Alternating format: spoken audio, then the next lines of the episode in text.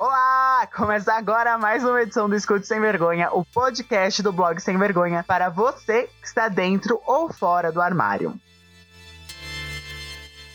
Eu sou o Daniel Almeida, responsável pela condução da nossa conversa, nessa mesma malemolência de sempre. Antes de começar esta edição, DJ pare o som! DJ pare o som! Security! E são com essas belas palavras de Pablo Vittar que preciso dizer que agora nossas conversas têm dia e horário marcado, todas as segundas-feiras, às 8 horas da manhã, para você, adolescente LGBT+, começar a semana inspirado. E para começar esse episódio de uma vez, edição Play na Vinheta. Escute sem vergonha. Escute sem vergonha. Escute sem vergonha. Preciso lembrar que o Sem Vergonha está nas redes sociais. Agora tem perfil no Instagram, no Twitter, no Facebook e tudo com o mesmo arroba. Basta procurar por blog Sem Vergonha, tudo junto, minúsculo, que você vai encontrar. Você também pode entrar em contato por e-mail. Caso queira, só escrever para e-mail do blog sem vergonha, arroba gmail.com, tudo junto, minúsculo também. Nessa edição, o convidado é E. Jesus Luma, e cantor e trans não binário maranhense de 28 anos. Tudo bom? Tudo bom.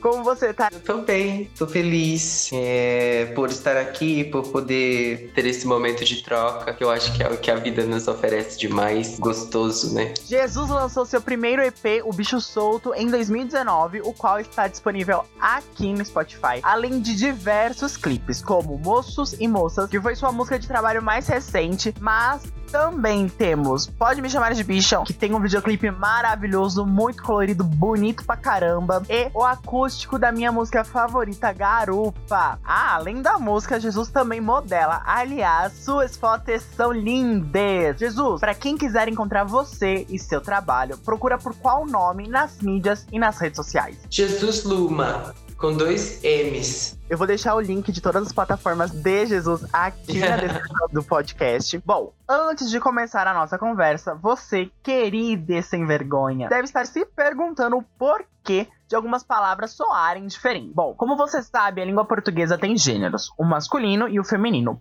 Porém, você também sabe que existem inúmeras identidades e não identidades de gênero, como a ageneridade e o não binarismo. Logo, essa configuração binária é excludente, né? Então, por isso, nessa conversa vamos usar os pronomes neutros do sistema ELO. Afinal, usar o pronome adequado é um dos diversos modos de respeitar e validar a identidade ou a não identidade de gênero do outro. Certo, Jesus? Isso. Eu tô bem feliz de você estar tá usando e tá com toda essa preocupação em relação a, a trazer essa fala de um jeito mais, mais neutro por você estar falando comigo, né? E, e, eu acho muito, muito legal porque muita gente não, não consegue olhar a fala como uma ferramenta em constante transformação, né? Há uns 100 anos atrás, nós falávamos é, voz me ser e depois esse voz me ser foi africanizado, na verdade, porque muitos dos, dos escravos brasileiros, ao invés de falar voz me ser, falavam voz um ser. E esse voz um ser acabou se transformando em um você, que hoje na internet se resume a VC. Mas vamos lá. Primeiro, qual é a relação da pessoa Jesus Luma com a música? Como tudo começou? Meu primeiro amor foi a música. Aos seis anos de idade, na escolinha, no prezinho, quando era o momento de cantar, eu me soltava, assim, eu era, era o meu momento. Eu me soltava, me alegrava, então a música sempre me, me levou para esse lugar de liberdade, de alegria, de, de pureza, de contemplação, de exaltação, de louvor, é onde a minha essência se manifesta, né? Mas eu tive uma professora e ela me chamou para cantar uma música na formatura do prezinho. Daí eu ensaiei a música e cantei e que eu via a voz saindo e tomando conta do espaço, né? De todo aquele. E um monte de gente parado e ouvindo e curtindo e sorrindo e se alegrando e, e aqueles olhares de felicidade, de contemplação, de alegria. Naquele, eu acho que foi naquele dia que eu falei assim: é, isso aqui é muito massa, eu quero muito isso na minha vida. Só que no mesmo ano é, que eu descobri isso, eu fui estuprado. É, foram dois vizinhos. E esse estupro virou um escândalo no, no bairro onde eu morava. E aí, é, todo mundo meio que ficou sabendo. E, e eu fiquei acanhado, assim, tipo, eu não queria sair na rua, eu não queria ter socialização novamente. E aí eu esqueci que existia música, né? E por conta do, do episódio de estupro, eu tive vários surtos de pânico, não conseguia dormir, acordava de madrugada, só dormia com alguém do lado, morria de medo um dos meus tios me levou para a igreja. Aí na igreja é, tinha um grupo de dança. Daí nesse grupo de dança eu encontrei um novo jeito de expressar, sabe? E aí um dia, na escola onde eu estudava, tinha um grupo dessa igreja e um dos caras, que era o líder desse grupo, me chamou para esse grupo. Isso foi três anos depois, né? Foram aos nove. Aí eu, ele me chamou e eu fui para o um grupo de dança. Me aproximei da dança. Aí aos nove anos eu aproximei do teatro. Aí estudei teatro e dança numa, numa companhia de dança. E só aos 16 anos, depois da dança ter me ensinado que o toque, nem todo toque, nem toda aproximação é maldosa, que esse resgate da proximidade social, do, do afeto, através do abraço, do toque, só é possível até hoje porque a arte, através da dança, curou uma ferida de um trauma que eu passei aos seis anos de idade por conta de dois criminosos. A dança entrou nesse lugar de reparação, e aí quando eu tava ok, assim, tinha saído a me expressar mais, a estar mais livre publicamente para viver socialmente foi que eu ganhei um violão aos 16 anos. É, aos 16 anos eu ganhei um violão e aí eu resgatei aquele aquela vontade de cantar de, de que eu já tinha, que já estava comigo, que foi a primeira arte que viveu dentro de mim, sabe? Tipo, eu comecei a pegar o violão, aí eu pegava as revistinhas de daquelas de banca de jornal que tinham na época, e eu comecei a tirar no violão, aí quando acabou a revistinha, eu comecei a inventar música, e aí quando eu vi, aos 16 anos eu descobri que tinha um, um coral na minha no, no ensino médio, na escola onde eu estudava. Nesse coral, eu, eu comecei a estudar canto coral, coral Vila Lobos. Daí eu estudei durante três anos canto coral. Foi assim, e aí quando eu vim, eu tava em Joinville, aí quando eu cheguei em Joinville, comecei a fazer é, espetáculo de musical, né, que envolve dança, canto, teatro. Nossa, é, Jesus, eu falo, sinto muito, porque uma situação horrível, eu queria agradecer muito por você compartilhar esse relato traumático de modo tão sincero comigo e com o Sem Vergonha. E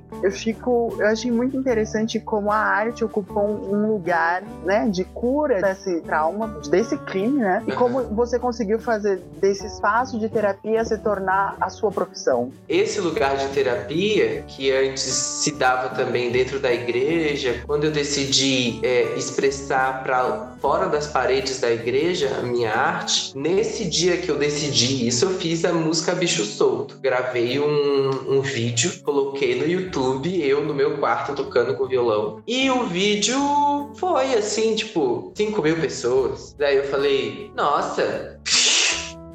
sabe? Não esperava sei, da música. E aí, eu tava na faculdade nessa época, eu tava fazendo design. E eu, eu me formei em design. Aí no quarto ano de design, o professor, professor de vídeo, é, me chamou para eu ser cobaia, né? De uma aula de vídeo. E aí eu fui, levei meu violão e cantei bicho solto. Quando eu vi a música, foi 20 mil visualizações. Eu falei, meu Deus! Aí do nada, o Xuxa Levi, que é um produtor musical de São Paulo que trabalhou o início de carreira de Maria Gadu, de Vanessa da Mata. Ele, ele tem um projeto chamado No Ovo. A ideia do projeto é lançar novas vozes de novos artistas no cenário da música nacional. Aí ele me chamou para São Paulo, isso estava no tinha acabado de terminar a faculdade, e aí ele me chamou, vem pra cá, vamos fazer uma música junto, vamos gravar um clipe. Eu falei, já é, já tô indo. E eu contando assim, parece, oh meu Deus, gravou um vídeo e uou, não foi bem isso. Eu já vinha fazendo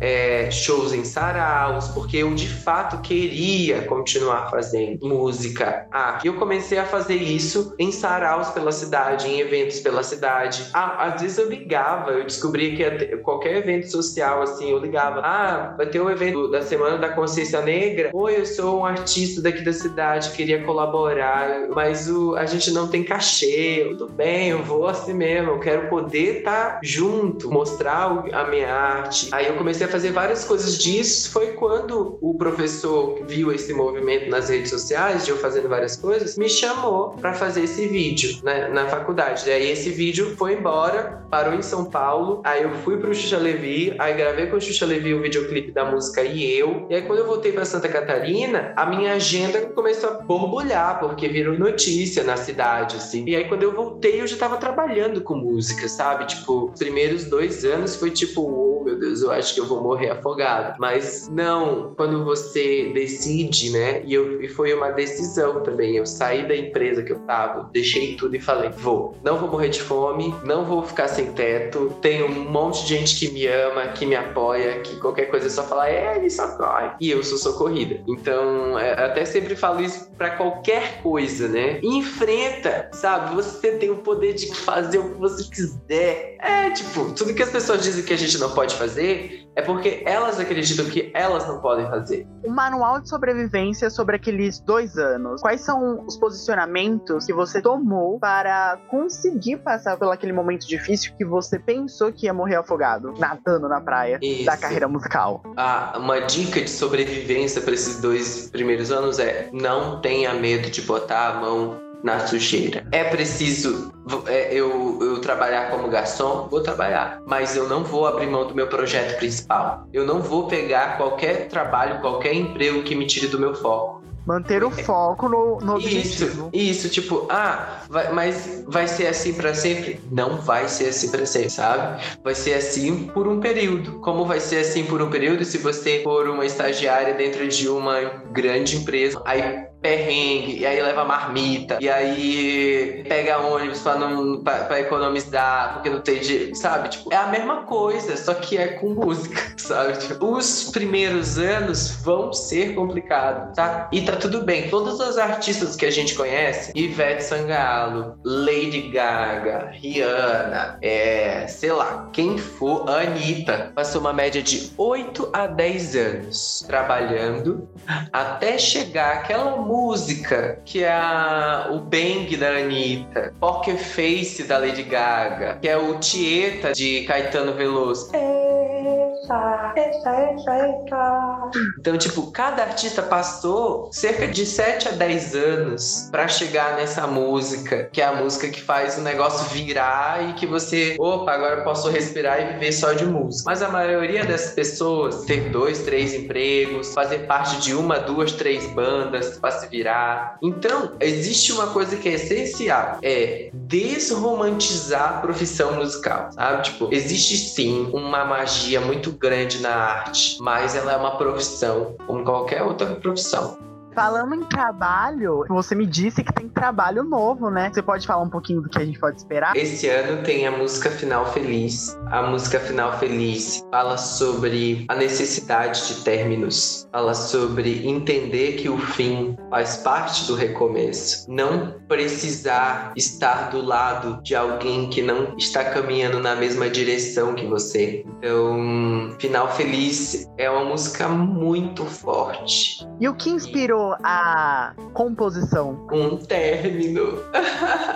um, um, lugar de terapia. Um lugar de terapia onde tudo se transforma em música. Pego aquele, pego aquele sentimento bizarro que invade a gente e tenta dizer que, que nós nos resumimos e nos. E, e, e tudo se resume aquilo, né? E é uma pura ilusão. E me leva para um lugar de ressignificar esse sentimento. Final feliz, o refrão da música fala, né? Pois você não quis me ter, me aceitar como sou. Você decidiu voar e voou. E eu também vou nesse céu azul, sabe? Tipo, e essa música é sobre entender que alguns caminhos, que, que algumas pessoas necessariamente precisam tomar rumos diferentes, precisam estar distantes, precisam encerrar é, vínculos, porque algumas pessoas, quando juntas, nos fazem bem nem uma para outra. Então é sobre entender que o fim pode ser feliz. Você quando... que está escutando a gente agora e está passando por esse momento, volte um pouquinho esse áudio, escute novamente, leve isso no coração para que não sofra tanto, porque é necessário entender o fim. Agora, do produto para o mercado onde ele é vendido. Jesus, eu quero saber como você lida com a indústria da música. Você sofre muito preconceito? Como é essa exposição dentro da indústria? Olha, no início, quando eu era só uma pessoa que pegou um violão e cantou voz violão e que ainda estava cheio de medo de julgamentos, de da pressão social. Quando eu era essa pessoa, ainda muito medrosa, que não sabia quem era direito e o que queria fazer, quando eu era essa pessoa, eu sempre fui elogiado. Eu era a pessoa perfeita para a sociedade, sabe? Uma pessoa que nasceu com órgão genital masculino e que se veste de acordo com os padrões sociais. Uma pessoa que pega o seu violão e compõe uma música e fala de amor e da subjetividade e da poesia e papapá. Até aí eu era uma pessoa incrível para a indústria, para música, para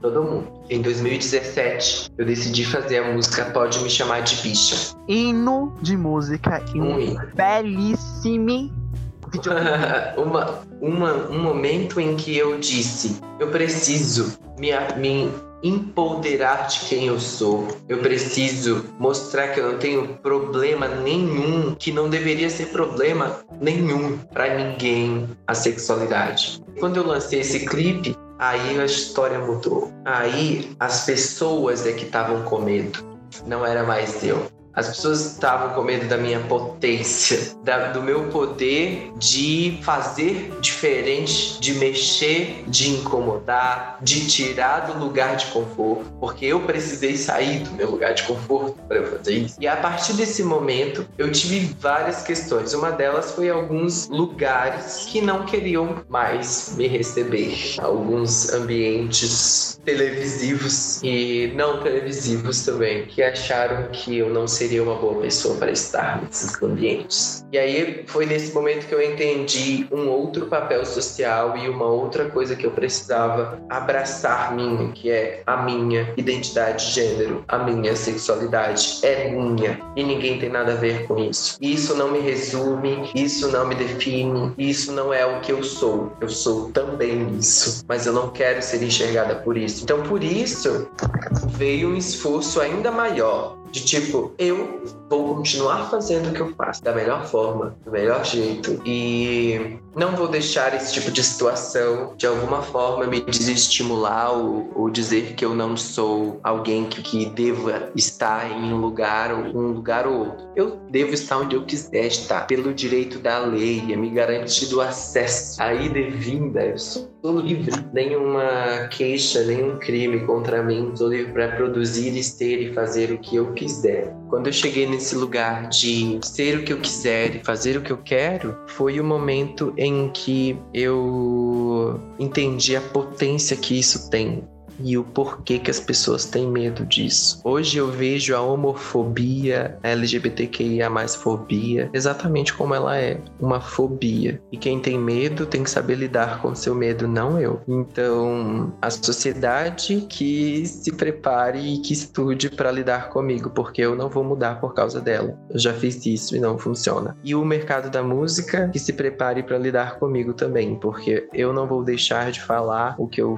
acredito por causa causa dele. E eles que saibam lidar com isso também. Não é um problema O meu. famoso eles que lutem, porque. Resumindo, eles que lutem. E pra encerrar o nosso papo, Jesus, eu queria que você indicasse três pessoas que inspiram você, que o meu ouvinte, o nosso ouvinte, precisa conhecer. Ai, gente. Vamos lá. De conteúdo, Yuri Marçal. Outra pessoa que eu gosto é da Tamires Borsan. Ela fala sobre, sobre a vida na favela, ela fala sobre a LGBTQIA fobia, sobre o racismo de maneira geral. Ela fala vários rolês assim que eu acho que são muito necessários serem falados, né? E a terceira e última pessoa? Ai, aí eu vou de música então. Vamos de Lued Luna, né? Eu tenho escutado muito o último álbum e os últimos trabalhos dela. Eu amo demais Lued. Jesus, foi um prazer imenso conhecer um pouquinho de toda a sua história de superação e de transformação e poder compartilhá-la aqui no Escute Sem Vergonha. Quem quiser acompanhar um pouco mais da sua história, segue em qual arroba mesmo? Jesus Luma, com dois M's de mulher. Jesus, muito obrigado por participar. Foi excelente conhecer mais sobre você, sua trajetória dentro da música e não e ter a música como um espaço não só de profissão, mas como de terapia. Eu que agradeço pelo teu tempo aí, por todo o carinho, por Jamais, toda a entrega e espero que a gente se encontre logo aí, logo depois que essa pandemia acabar. Tudo. Além disso, você pode conferir uma matéria completinha sobre linguagem neutra lá no Sem Vergonha. Eu vou deixar o link na descrição dessa edição do podcast. Antes de terminar, caro ouvinte, nem só de conteúdo alegre é feito esse podcast. É preciso sim falar sobre o estupro de menores de idade no Brasil. Segundo o Ministério da Mulher, da Família e dos Direitos Humanos, 17 mil ocorrências de abuso sexual de menores foram registradas pelo Disque 100 no Brasil só em 2019. Além disso, 73% dos casos aconteceram na casa das vítimas ou do suspeito. E, pior, 40% dos crimes foram cometidos por pessoas próximas, como pai ou padrasto. Então, denuncie. Caso seja vítima de abuso sexual ou suspeite que alguém passe por essa situação, denuncie. A ocorrência pode ser feita na Ouvidoria Nacional dos Direitos Humanos, o Disque 100, por ligação, a qual é gratuita para todo o país e pode ser feita de modo anônimo e por e-mail, caso você se sinta mais confortável. O endereço é ouvidoria@mdh.gov.br. Vou repetir: ouvidoria@mdh www.gov.br. Vou deixar o endereço também na descrição desta edição. Dito isso, eu sou o Daniel Almeida no Twitter, arroba o Daniel Almeida, para quem quiser me seguir. Falo com você na próxima segunda-feira, às 8 horas da manhã.